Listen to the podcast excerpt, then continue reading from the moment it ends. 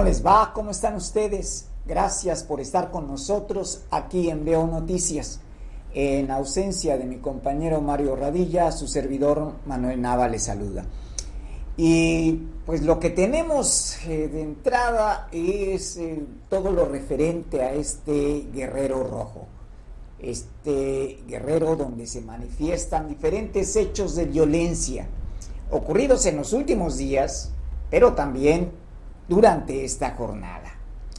Y es que se ha hablado continuamente de elevar la presencia de elementos policíacos, elementos militares, incluida la Guardia Nacional, mm, pero eh, el hecho es que seguimos teniendo una manifestación de violencia que se hace cotidiana, aunque pues no debiera ser desde luego. Y eso no quiere decir que las autoridades estatales estén eh, maniatadas o se encuentren, bueno, sí rebasadas, pero vaya, sin posibilidad de buscar soluciones. Eso no es así.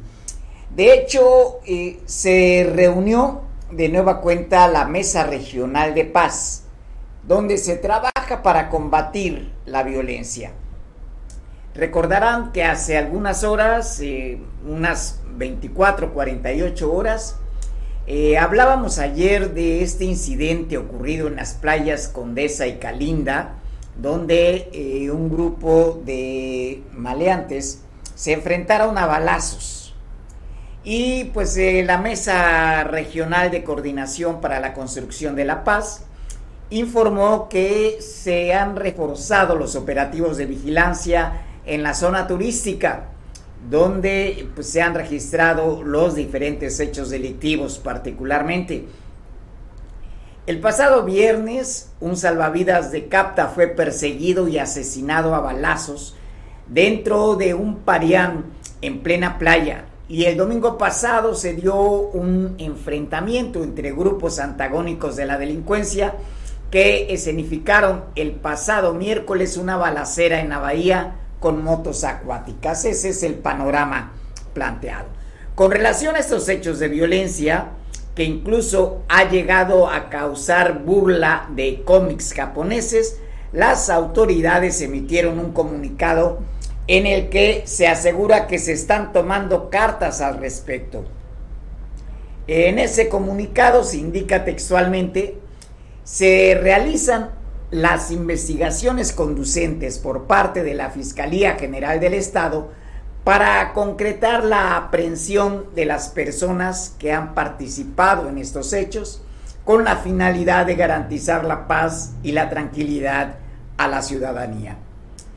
Eh, también se señala que en atención a estos hechos delictivos que se han presentado en los últimos días en el puerto, los patrullajes y recorridos por parte de las autoridades municipales y estatales y federales se están reforzando. Como autoridades de la Mesa de Construcción de la Paz se ratificó el compromiso y responsabilidad de combatir el crimen y dar una respuesta inmediata y contundente para brindar condiciones de seguridad a las familias acapulqueñas y a quienes nos visitan en este puerto y en los destinos en general, en los destinos de eh, recreo de Guerrero. Pues es que estamos en este megapuente que es el último del año con motivo del de, el inicio de la Revolución Mexicana. Y eh, esta situación de violencia pues plantea eh, circunstancias un tanto difíciles, aunque sí hay que mencionarlo, la verdad es que eh, quienes nos visitan mm, pues como que mantienen una actitud omisa hacia estos hechos de violencia. Ellos vienen a vacacionar y se concretan a eso, a buscar su recreación. Debe mencionarse también que no ha habido, como decían los clásicos, daños laterales con respecto a quienes nos visitan, que, esa es otra situación también que permite justamente que el paseante pues se muestre un tanto indiferente a, a los hechos de violencia que se están registrando. Prácticamente lo consideran como una problemática muy local que a ellos pues no les afecta. Eh, eh, en términos generales es así, aunque siempre existe el riesgo de alguna afectación.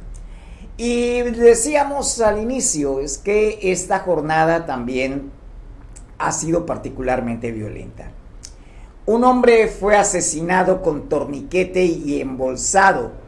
Su cuerpo fue localizado en la colonia Renacimiento de esta ciudad. El hallazgo se registró al filo de las 9.40 eh, de la noche entre las calles de La Luz y Palma, cerca de las antenas de la Comisión Federal de Electricidad. El cadáver estuvo envuelto en bolsas negras de plástico con cinta canela, fue encontrado sobre la calle y en las diligencias los peritos se percataron que también tenía las manos atadas hacia atrás. La víctima fue trasladada al servicio médico forense. Eh, al menos por las características descritas en cuanto a este caso, pues es evidente que se trata de eh, actividad delincuencial. En otro hecho, eh, esto en la comunidad de Tlayoyotepec, el cuerpo de un hombre fue encontrado sobre la carretera en el punto conocido como La Lagunilla, esto en el municipio de Tecuanapa. A ese lugar se trasladaron los trabajadores de la Fiscalía General del Estado, quienes encontraron a la víctima, la cual fue asesinada a balazos. El cuerpo fue identificado con el nombre de Irene N, de 27 años, por el hermano de la víctima, Oscar N., quien dijo desconocer los motivos por los cuales pudo haber sido asesinada. En el lugar se localizaron 38 casquillos calibre AR-15 y dos balas útiles del mismo calibre. Pues eh, también los, los datos eh, que eh, conforman la información respecto a este caso pues nos hablan que em, no fue de un hecho de violencia común. Eh, hay otra circunstancia también en donde una fábrica de bloc y vehículos de, una, de esta misma empresa eh, fueron baleados. Civiles armados con vestimenta similar a la policía comunitaria atacaron esta fábrica de bloc, dejando daños materiales a vehículos. Esto ocurrió en la cabecera municipal de Ayutla.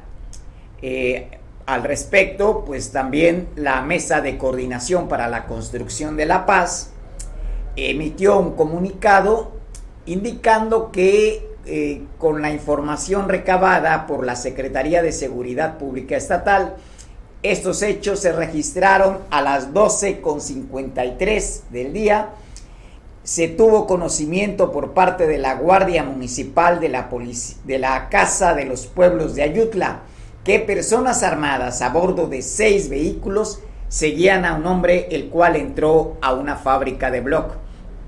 Realizaron disparos a las maquinarias y vehículos que se encontraban en el lugar, ponchándole los neumáticos, entre ellos un vehículo de la marca Nissan, tipo estaquitas el cual presenta impactos de arma de fuego en la puerta del lado derecho, donde hasta el momento no se reportan eh, víctimas fatales. Se afirma que se desplegó un operativo de los tres órdenes de gobierno en busca de los agresores y en el lugar que se encuentra controlado por las autoridades para brindar seguridad a la población por estos hechos se inició ya una carpeta de investigación. Esto pues también eh, tiene ciertos signos.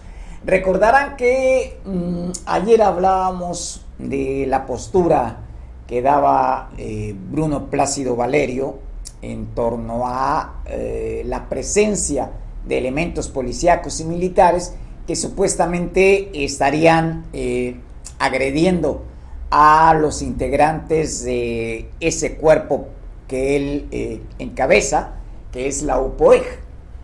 Y junto a eso, pues también hay otros hechos que se han registrado en los últimos días de confrontación entre estos grupos de ciudadanos en armas. Lo que se muestra, los datos que se arrojó en este tipo de caso, pues indican que eh, el móvil no era propiamente la persona a la que iban persiguiendo, sino dejar un mensaje en esa fábrica, de ahí que se hayan esmerado en hacer todo ese tipo de daños. Con lo cual, pues desde luego mandan, mandan su mensaje y pues de momento no podemos especular cuál sea el móvil, pero mm, los, de los hechos, de los datos que nos dan sobre estos hechos, lo que se puede inferir es eso. También en Acapulco, en Acapulco, una bodega de muebles de playa eh, se incendió. Eh, fue el incendio de una cabaña que era utilizada como bodega para mobiliario de playa y cervezas en un acceso de la playa de Icacos. Esto ocurrió durante la madrugada de hoy. El incendio fue reportado a las 4.40 de la madrugada.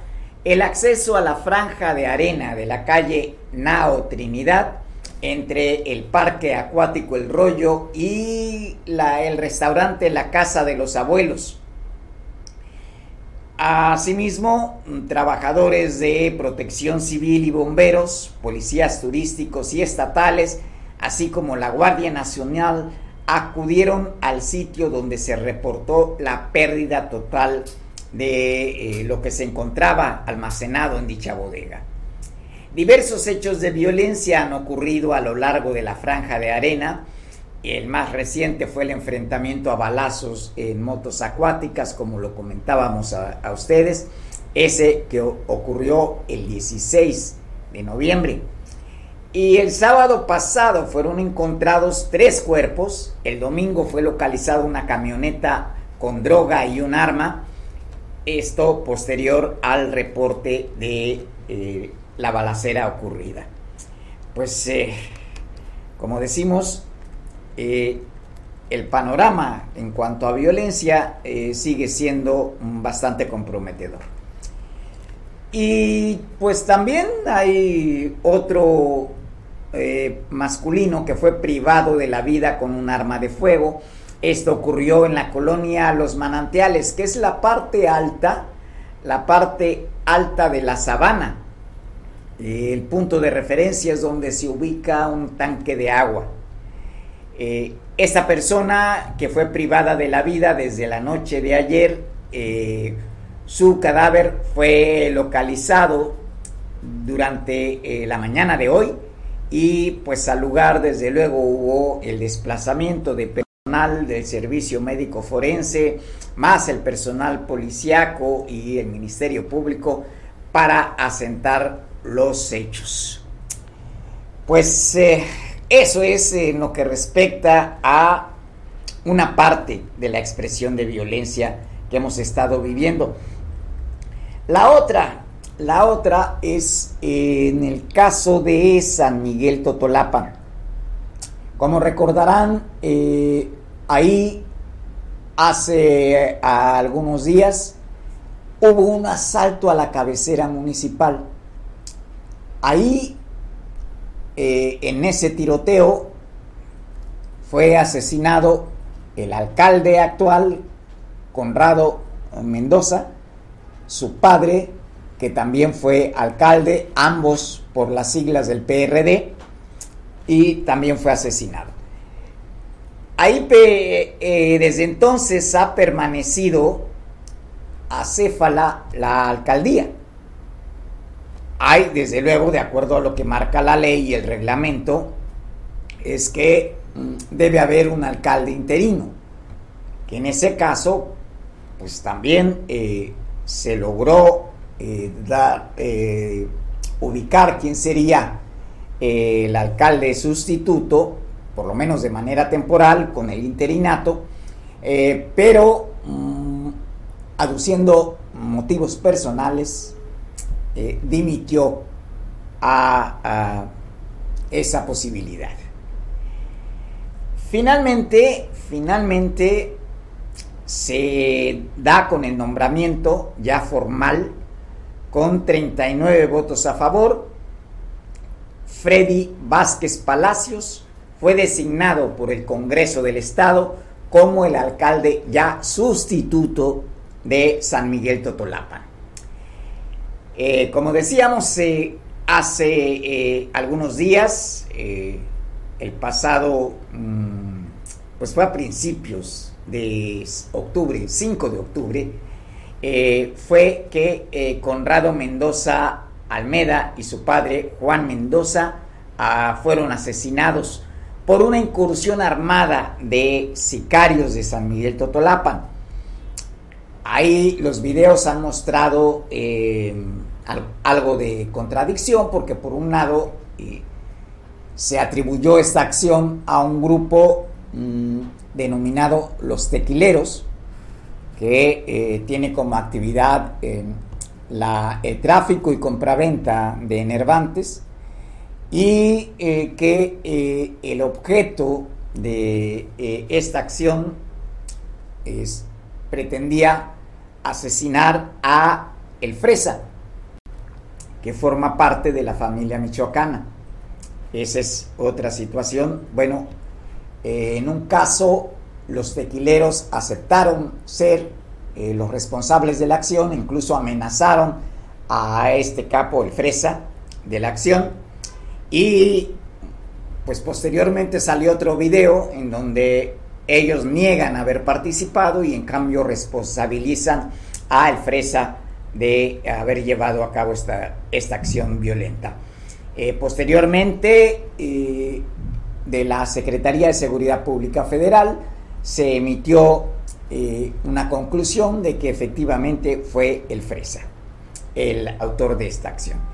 El Congreso tuvo que aprobar la renuncia y por otra parte solicitó al Ejecutivo que enviara una terna para que se nombrara al alcalde sustituto, el cual estará en funciones por lo que resta del actual periodo de mando municipal. El documento contenía los nombres de Elena Barragán Uriostegui, actual síndica del municipio, también Julio César Colima Gómez, quien es presidente del PRD en el municipio, y Freddy Vázquez, que se desempeñaba hasta ahora como el secretario general del ayuntamiento. De acuerdo con el currículum, nació en ese municipio, cuenta con licenciaturas en educación y en psicología educativa, además de diplomados en la Ley General de Responsabilidades Administrativas y Hacienda Municipal. Eh, pues bueno, hay otros datos que eh, están a este respecto. Eh, también se habla de que eh, se rendirá protesta ya en inmediato. Mm, tal vez a estas horas ya haya ocurrido eso. Y pues se tendrá que asumir el cargo con precaución también eh, ya se había solicitado a la gobernadora Evelyn Salgado eh, medidas de seguridad para afrontar esta nueva responsabilidad y se resalta que el gobierno ha ofrecido todo el apoyo a San Miguel Totolapan. Eh, a este respecto, que también es un hecho que trascendió a nivel internacional, la Oficina de Control de Activos Extranjeros, por sus siglas en inglés OFAC, de eh, Tesoro de los Estados Unidos consideró que la nueva familia michoacana y sus colíderes, Johnny Hurtado y José Alfredo Hurtado, de conformidad con la orden ejecutiva 140-59, eh, por realizar actividades o transacciones que hayan mantenido material contribuido o representen un riesgo en la proliferación internacional de drogas ilícitas o a sus medios de producción, pues bueno, el gobierno de los Estados Unidos está demandando la incautación de las propiedades de estos dos sujetos. Bueno, no se precisa eh, qué tipo de propiedades son las que ya tiene detectadas el gobierno de los Estados Unidos y sobre las cuales el gobierno federal tendría que proceder a incautarlas, a asegurarlas, como se dice en los términos judiciales. La sanción que anunció el Departamento de Estado implica que todas las propiedades e intereses vinculados a los líderes criminales se encuentran dentro de los Estados Unidos, en posesión o control de personas estadounidenses, esas van a ser bloqueadas y tendrán que reportarse a la OFAC. Las regulaciones de la OFAC prohíben también todas las transacciones realizadas por personas estadounidenses o personas dentro de los Estados Unidos que involucren cualquier vínculo con eh, este grupo delincuencial de la nueva familia michoacana.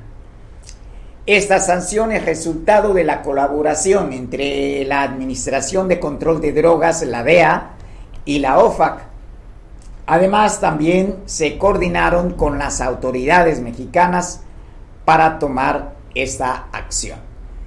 Pues eh, como decimos, esta situación de San Miguel eh, Totolapan eh, ya tuvo una trascendencia de carácter internacional. Ahora son las autoridades de los Estados Unidos las que van en busca de las propiedades de estos dos capos que tengan, ya sean Estados Unidos, esa es una posibilidad que esa va a ser la inmediata. La otra es las que puedan tener en México, que para ello pues tendría que haber la acción de las autoridades federales de nuestro país. Ellos serían los encargados de hacerla. Eh, también eh, esta medida lo que pretende es, en principio, asegurar reparación de daños. Y pues desde luego esto implica que eh, este tipo de propiedades en algún momento o podrían ser subastadas o bien este tipo de propiedades podrían otorgarse eh, mm, de manera resguardada a alguna institución de gobierno en tanto termina el juicio contra ellos y se emita una resolución. Ese es aproximadamente el proceder que se tendría que hacer con eh, estas dos personas. Por lo pronto, pues ya está el hecho de que finalmente hay autoridad institucional en San Miguel Totolapan, a diferencia de lo que ocurrió después de, pues transcurrió todo octubre y lo que va de noviembre, en donde se hizo un vacío institucional a nivel del municipio. Pues ya, ya la situación está cambiada. Bueno, eh, regresando a, cuestiones más locales, más estatales. Eh, a lo largo de, mm, pues ya van más o menos cuatro semanas en donde en el sector educativo ha habido movilizaciones y bloqueos por diferentes causas. Ahora, allá en Atoyac, profesores de educación física de la región de la Costa Grande, agremiados a la CETEC, bloquearon la carretera Acapulco-Cihuatanejo, eh, esto a la altura de la comunidad de El Ciruelar esto pues fue con la participación de maestras de preescolar del Club de Leones de esa ciudad, quienes exigen el cumplimiento de las minutas eh, que se han concretado en reuniones anteriores. También eh, piden eh, a las autoridades educativas la entrega de plazas de, a maestros que tienen más de seis años sin que se ubique una basificación y que se respete la propuesta que presentan para la supervisión de la zona. Eh, pues esto es en líneas generales, eh, tal vez ya está eh, nuestro compañero Julio César de Damián, que es el corresponsal que tenemos en esa región de la Costa Grande de la entidad. Pero entre tanto, pues bueno, insistimos, son diferentes causas por las que elementos del magisterio se han estado movilizando. Y no solamente es eh, la parte disidente del de, Sindicato Nacional de Trabajadores de la Educación representado en el Estado.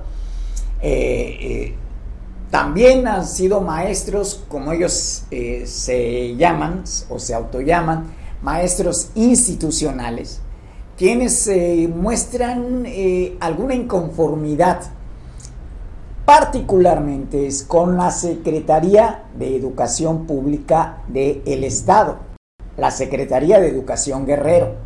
Es contra la que se enderezan los reclamos. No, eh, insistimos, no, no van eh, reclamos encaminados hacia la gobernadora Evelyn Salgado, sino a las autoridades de educación pública en el estado de Guerrero, que esa es otra situación. Eh, lo que sí también eh, tendría que mencionarse es que se percibe eh, poca o nula respuesta a estas demandas. Y finalmente estas estallan, se bloquean arterias viales. en otro tipo de casos, pues ha sido también las oficinas de la Secretaría de Educación las que han sido tomadas, eh, clausuradas, dicen los maestros inconformes, ante eh, lo inoperante de esta instancia. Eh, eso es en líneas generales. Bueno, ok. pues continuamos, continuamos. además, ahora sí, pues pasaríamos con las actividades de la gobernadora Evelyn Salgado, eh, que también pues eh, son interesantes en, este tipo, en este tipo de cosas.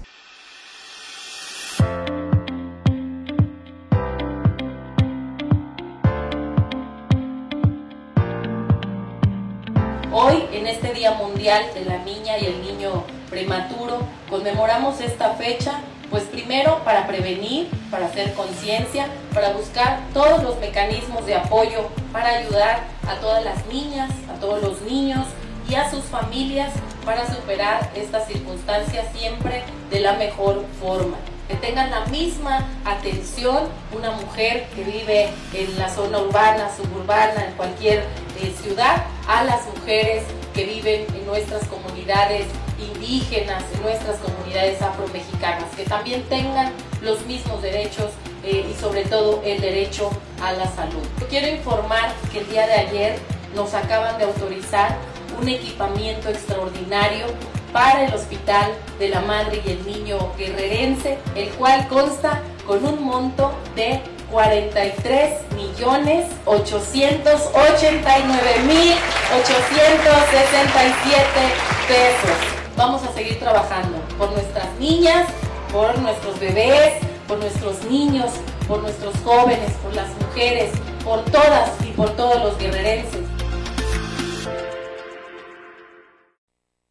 Con las actividades que está desarrollando la gobernadora Evelyn Salgado, nos vamos a enlazar con eh, nuestro compañero Eric Robles, que eh, tiene más información sobre eh, este tipo de actividades que está teniendo nuestra gobernadora.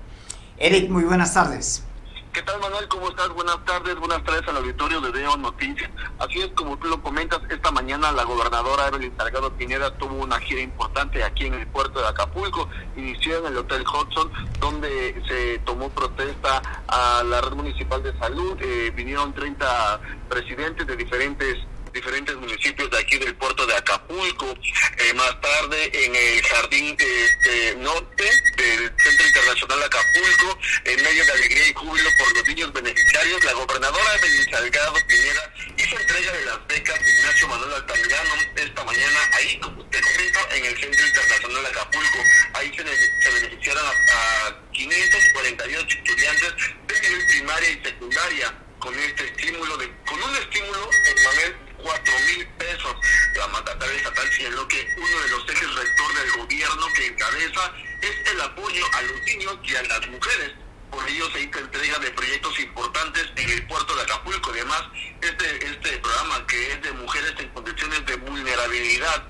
Ahí eh, una, una estudiante eh, de la escuela Tierra y Libertad, Eurícides Facundo, señaló que el apoyo que hace la gobernadora es importante para la, para la construcción de, de ellos y de sus compañeros, para su educación principalmente. En el programa para mujeres fueron beneficiadas 197, donde obtuvieron proyectos como granja familiar de gallina, herramientas para carpintería, kit de peluquería, nieves artesanales, producción y venta de barbacoa, quesos, tamales, además de elaboración de tejidos, bordados y venta de textiles. Déjame comentarte, Manuel, que la gobernadora reforzó su compromiso para seguir apoyando a quienes más lo necesitan. Destacó que gracias a la austeridad en su primer año se pudieron realizar distintos programas sociales. Evelyn señaló que la transformación en Guerrero se verá aún más en su segundo año de gobierno, pues se redoblarán esfuerzos para dar mejores resultados. Esto fue lo que se vivió hoy en el Centro Internacional de Acapulco, Manuel, donde de verdad eh, las personas, las mujeres que estaban ahí y los niños estuvieron eh, muy contentas en recibir este apoyo. Comentó que el apoyo de, la, de las becas para el próximo año serán eh, cada bimestre que recibirán, recibirán estos jóvenes cuatro mil pesos. Manuel, esta es la información. Ah, muy bien, Eric. Eh, bueno, eh, ¿qué, cuál fue el ambiente eh, de quienes asistieron a este evento de la gobernadora Evelyn Salgado? O sea, ¿hubo mucha aceptación? Hubo mucha aceptación, estuvo acompañada por Yaneli, la presidenta de la, de, del Congreso, eh, estuvo acompañada por el diputado Jacob Adillo, por la presidenta municipal de Acapulco, Abelina López Rodríguez, eh, los jóvenes, los niños que estuvieron ahí presentes, comentaron que esto no había sucedido antes, que no había sucedido que tuvieran este apoyo de primera mano de la gobernadora. Ellos, eh, las madres, las madres de familia, estas mujeres que viven en condiciones de vulnerabilidad, comentaron que se sentían muy contentas. La gobernadora dijo que, que todo apoyo que llega a manos de una mujer se puede duplicar y que ella tenía la confianza que eso iba a suceder con las que se estaban apoyando el día de hoy. Eh, vamos a escuchar lo que dijo la, la, la gobernadora. Manuel. Adelante. Programas. Dos programas que se han convertido en insignia para este gobierno porque atienden a poblaciones prioritarias para nosotros. Primero, las becas Ignacio Manuel Altamirano y el programa de apoyo productivo para el desarrollo integral de mujeres en situación de vulnerabilidad. Son dos acciones que atienden a poblaciones que son el corazón de la cuarta transformación. Las mujeres y los jóvenes, ustedes son el motor de esta cuarta transformación. Desde que iniciamos este proceso, dejamos claro nuestro compromiso, nuestro compromiso absoluto con las mujeres guerrerenses, con nuestras niñas, con nuestros niños, con nuestros jóvenes y trabajar para garantizar la justicia social, la equidad, la igualdad y por eso son todas estas acciones en las ocho regiones del estado. Por ejemplo, la beca que lleva el nombre de nuestro gran guerrerense ilustre, Ignacio Manuel Altamirano, para nuestros estudiantes de educación básica, que con la entrega de hoy, con la entrega que hoy estamos haciendo, significa para Acapulco, solo para Acapulco, una inversión de más de 2 millones de pesos en beneficio de 584 alumnas y alumnos. Y el año que entra hay que duplicar ese número. Vamos por más para apoyar a nuestros jóvenes, a nuestros niños y niñas. Pues eh, en efecto es importante eh, este tipo de apoyos que se están dando a niñas, niños y a mujeres en situación de vulnerabilidad. Estamos hablando de dos sectores altamente sensibles de la población de Guerrero y que eh, de alguna manera lo ha expresado la gobernadora en otras ocasiones, eh, particularmente eh, hace un mes cuando dijo las niñas y los niños, los adolescentes, serán el centro de toda atención pública como sujetos de derechos y como prioridad marcada. Bueno, esta es una de las eh, líneas políticas que eh, ha pronunciado la gobernadora, es decir, no solamente se trata de hacer entrega de apoyos, hay detrás de eso, de esa entrega de apoyos, hay el diseño de una política pública que busca resolver un problema. Y pues está de sobra decir lo altamente vulnerable que es la niñez en nuestro estado. Uno porque eh, pues son condiciones de pobreza y Guerrero se encuentra dentro de la franja de la pobreza. Es una realidad que eh, no hemos podido superar durante décadas. El otro es la circunstancia social, la violencia que se ejerce contra estos menores y contra las mujeres, que es otra situación, la vulnerabilidad de las mujeres también eh, eh, es otra de las situaciones graves.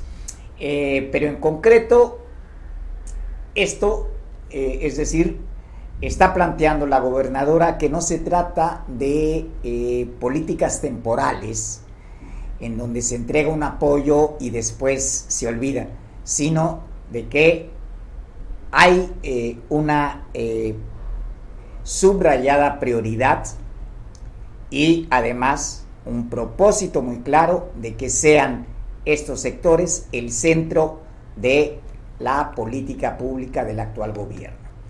De acuerdo con los datos del INEGI, aquí en Guerrero, el 68.8% de las mujeres entre 15 y más años han experimentado por lo menos alguna ocasión en su vida la violencia. Eh, los datos que entrega la eh, encuesta nacional de la dinámica de las relaciones de los hogares eh, señala que 7 de cada 10 mujeres en Guerrero experimentan por lo menos en una ocasión en su vida un escenario de violencia, sea esta de carácter psicológica, física, sexual, económica, patrimonial o de discriminación. Ese es el reto que tiene la actual administración del Estado y como eh, eh, pretendemos subrayar, no solamente se trata de eh, entregar apoyos, se trata también de hacer políticas públicas que permitan superar los problemas o por lo menos reducir, reducirlos en su magnitud. Bien, pues en otro orden de ideas, integrantes del Sindicato Único de Trabajadores del Colegio de Bachilleres marcharon en la capital para exigir el cumplimiento de su contrato de trabajo y entregar su emplazamiento a huelga.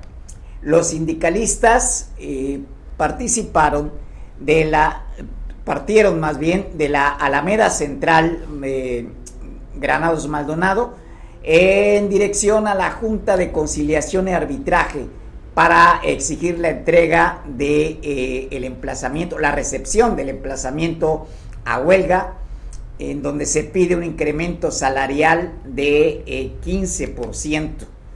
Eh, bueno, esa es, una de las peticiones que se tienen eh, al respecto. Y pues el otro es el contexto económico en donde está esta situación. Eh, pues eh, los sindicalistas indican que el estallamiento a huelga podría ser el 1 de febrero del 2023. La demanda principal es el incremento salarial. Eh, los manifestantes indicaron que estarán acudiendo a la Junta Federal y al recinto de las oficinas del Poder Ejecutivo del Estado. En el primer caso, para ser em, notificados de lo que se denomina el levantamiento de nota, es decir, eh, hacer formal el emplazamiento a huelga, y el otro, para que eh, se entablen mesas de diálogo que permitan evitar el estallido de este movimiento huelguístico con la colocación de las, eh, las banderas rojinegras en las instalaciones del COVACH.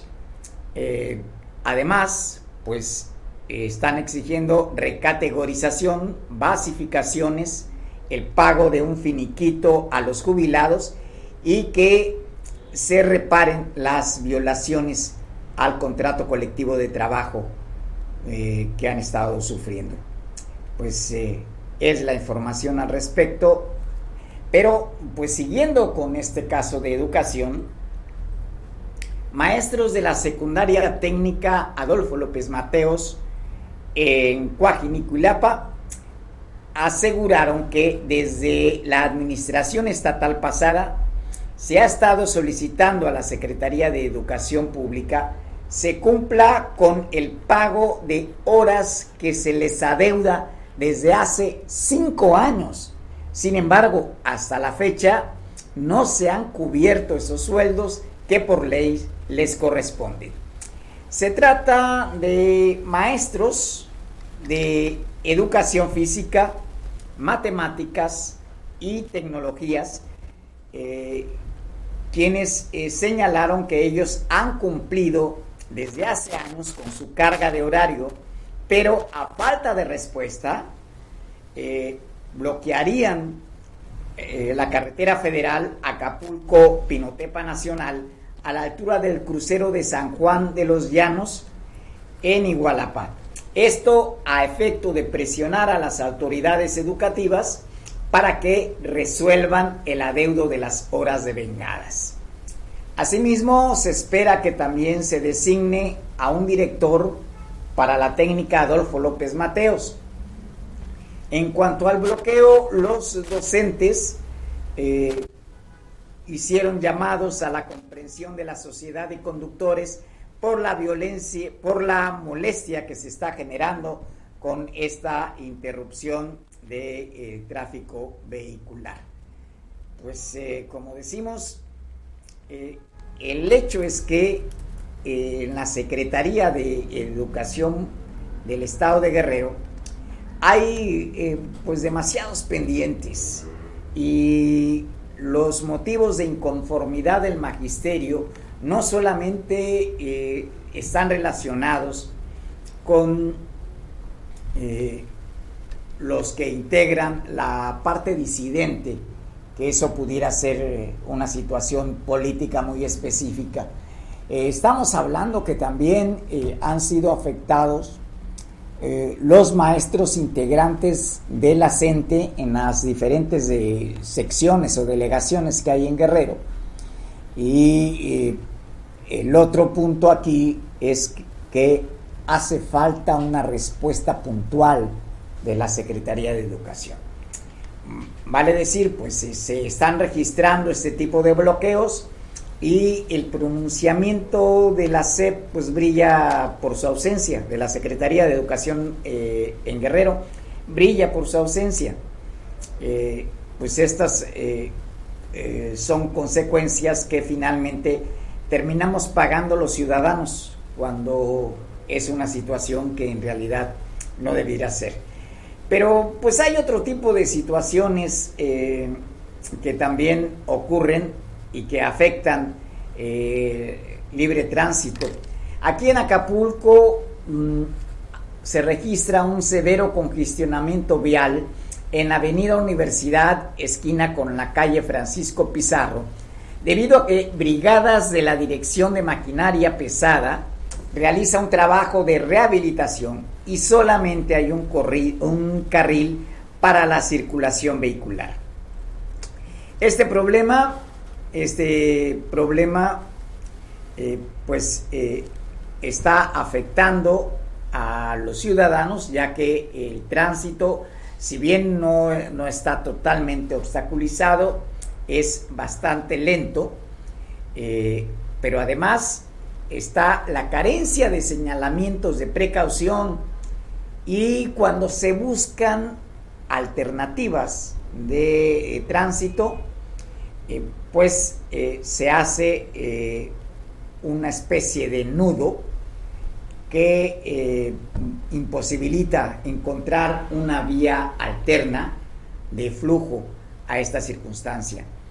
La maquinaria pesada levanta toneladas de concreto hidráulico, lo coloca a un costado para que eh, lo puedan retirar y vaciar a los camiones de volteo en ese trecho carretero que ya presenta baches, desprendimientos de eh, concreto por la falta de mantenimiento.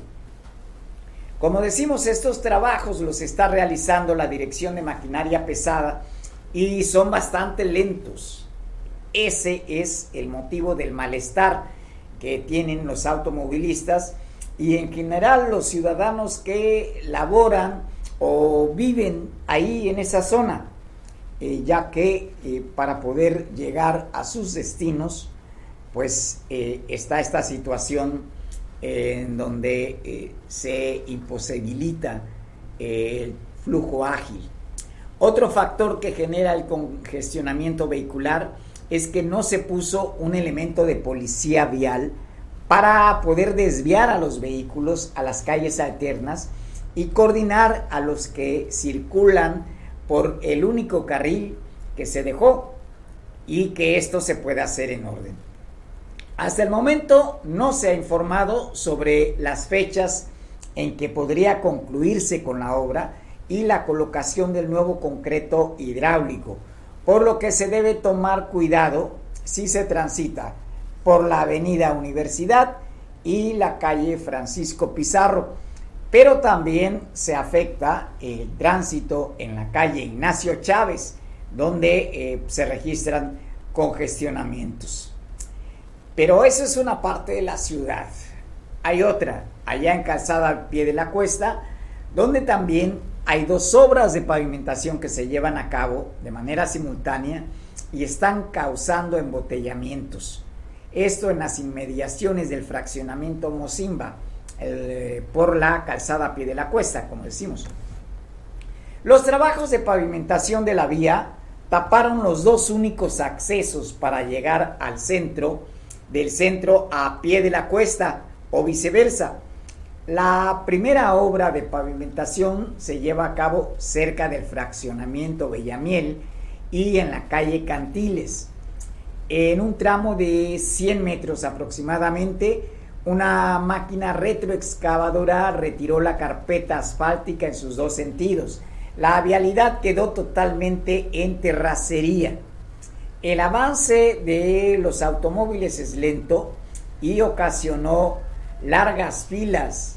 Eso sí, eh, eh, pues que es lo común que pasa, eh, que se genere una fila muy larga para poder eh, transitar. Y esto en los dos sentidos. Llega a medir aproximadamente medio kilómetro. Para cruzarlo se lleva hasta media hora eh, el poder hacer eh, ese traslado. En la zona de la obra hay pocos anuncios viales, como ocurre en la anterior, no hay agentes de tránsito y el avance de los automóviles levanta mucho polvo. La vía alterna para evitar la calzada a pie de la cuesta en Avenida Granjas, ahí también hay otra obra de pavimentación. Los trabajos se ubican entre una tienda de conveniencia y lo que en otra ocasión fue el Motel La Luna. Dos tramos de pavimentación de 20 metros en sus dos sentidos. Al parecer en total serán unos 200 metros lineales de pavimentación pero los trabajadores están colocando el concreto por partes. De igual manera, eh, no hay anuncios viales, tampoco agentes de tránsito y se forman fuertes congestionamientos. Eh, solamente está en funciones un carril. Los automovilistas para evitar el tráfico de la calzada a pie de la cuesta circularon por la avenida Granjas, pero también ahí se registran embotellamientos vehiculares. Las obras empezaron esta semana y ya hay un caos vehicular en las horas pico de 8 a 10 de la mañana, de 2 a 4 de la tarde y de 5 a 8 de la noche. Esto que implica, mm, pues, eh, pérdida de tiempo, pero también eh, tiene su impacto económico. Estamos hablando de la pérdida de horas hombre-trabajo también, que esa es otra circunstancia. Y mm, pues, ¿qué se percibe aquí? desorden, desorden, falta de planeación por parte de las autoridades municipales a la hora de iniciar estas obras. Eh, es lamentable, pero mm, pues eh, el hecho es que hay momentos en que las obras que se están efectuando, no solamente en estas que mencionamos, en estos puntos urbanos que ya mencionamos, en otras partes de la ciudad, de repente eh, se ven paralizadas. Da la impresión de que no hay la solvencia suficiente del ayuntamiento como para dar continuidad a los trabajos. O bien, o bien, no reciben la prioridad adecuada como para evitar este tipo de congestionamientos. Desde luego, el, automovilista lo que reclama es que esto implica un mayor consumo de gasolina y que esta pues está sujeta a los vaivenes del de, eh, mercado, particularmente el mercado internacional, y pues esto termina por afectar a los bolsillos, mm, que esa es una parte. Eh, pero el otro es eh, la caída de la infraestructura urbana de este puerto. Si bien es cierto, no es responsabilidad absoluta del actual gobierno municipal, lo que sí es cierto es que su responsabilidad es poder planear estas obras de manera que eh, las actividades de rehabilitación de la infraestructura urbana no impliquen este tipo de trastornos. Porque ahí finalmente salimos perdiendo todos y es, algo que debería tener eh, muy clara la autoridad. Hay otros hechos a los cuales hay que estar atendiendo. Eh, si bien mm, la, mm, los niveles de contagio con respecto al COVID eh, han venido menguando en los últimos días. Hay otra circunstancia, eh, pero entre paréntesis, eh, esto no quiere decir que ya la libramos. ¿eh? este periodo que estamos iniciando, este invierno, favorece o podría favorecer el repunte de contagios si flexibilizamos demasiado los protocolos y las medidas sanitarias. Pero hay otra amenaza también propia de este periodo de invierno, y es la influenza. En Guerrero se tienen registrados 11 casos de influenza. La Secretaría de Salud Estatal ha recomendado acudir a vacunarse y la dosis que se está poniendo a las personas protege contra dos virus de esta infección, que son el tipo A y B. Eh, Rufino Silva Domínguez, que es eh, el director de Epidemiología y Medicina Preventiva de la Secretaría de Salud, eh, indicó que en Guerrero se han aplicado 403.926 dosis de la antiinfluenza y la meta es alcanzar 1.070.058 vacunas para suministrar de octubre a marzo. También eh, agregó que eh, los casos de COVID están disminuyendo. Entonces puede ser que los virus de vías respiratorias, como son el de influenza y el sin, estén circulando un poco más que en los años anteriores cuando estaban elevados los contagios por coronavirus. Es importante, por lo tanto, que la población se vacune, principalmente las edades de mayores de 5 años, embarazadas y adultos mayores. Así también personas que padezcan diabetes, cáncer, obesidad y otro tipo de enfermedades crónico-degenerativas. Se recomienda tomar las medidas sanitarias similares a las del COVID. La influenza es una enfermedad que se, caracteriza con síntomas como son fiebre mayor de 38 grados, dolor de garganta, dolor de cabeza intenso, escalofrío, congestión nasal, dolor de músculo, sobre todo en la espalda baja, y eh, cuando se presente eh, con alguna intensidad este tipo de síntomas, es, es fundamental acudir a eh, recibir la atención médica. En el caso de los niños, puede generar vómito, diarrea y todo el año se presenta influenza, pero de octubre a marzo es cuando se incrementa más por la temporada de frío y el cambio de temperaturas. Los 11 casos que se han presentado son en adultos, aunque los contagios de influenza apenas van iniciando.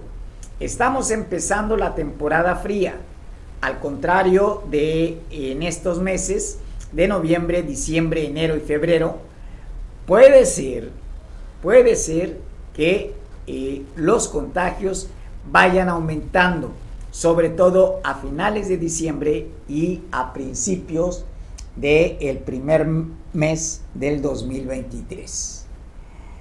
Por tanto, pues sí eh, es fundamental atender esta situación.